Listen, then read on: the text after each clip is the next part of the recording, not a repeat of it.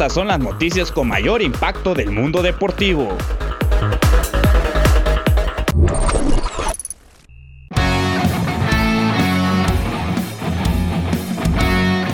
Checo Pérez choca ante Raikkonen y recibe penalización. El piloto mexicano iba saliendo de los pits y fue ahí en donde chocó al finlandés, justo en la vuelta de una curva. Inmediatamente hubo bandera roja para remover los escombros que haya dejado el accidente, que fue catalogado como choque menor. Checo Pérez fue llamado a declarar ante los comisionados, por lo que el piloto azteca recibió una sanción. El tapatío fue penalizado con una posición en la parrilla de salida del Gran Premio de Toscana el próximo domingo.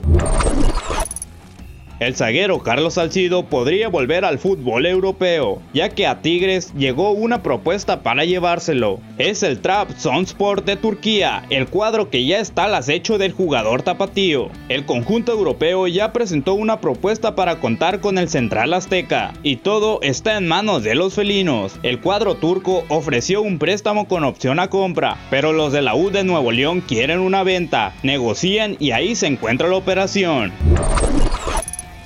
Este viernes da inicio la jornada 10 del Guardianes 2020, con el partido entre el Necaxa y las Chivas a las 7.30 y el Juárez FC recibe al Puebla a las 9.30 hora centro de México.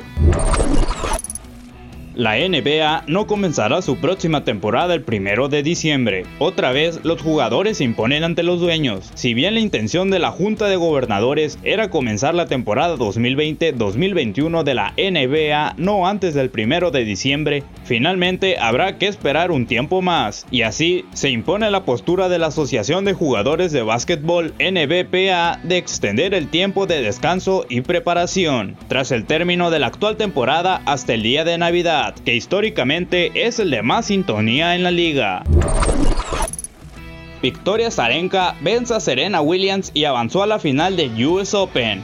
La bielorrusa, que se ha coronado en dos ocasiones, se recuperó de un complicado comienzo pero se llevó el triunfo con total autoridad y con parciales de 1-6, 6-3 y 6-3. Con esto, Victoria Zarenka disputará la definición del abierto de los Estados Unidos el próximo sábado ante la japonesa Noami Osaka, quien en primer turno venció a la estadounidense Jennifer Brady por 7-6, 3-6 y 6-3. La japonesa de 22 años está a un triunfo de lograr su tercer título de Grand Slam.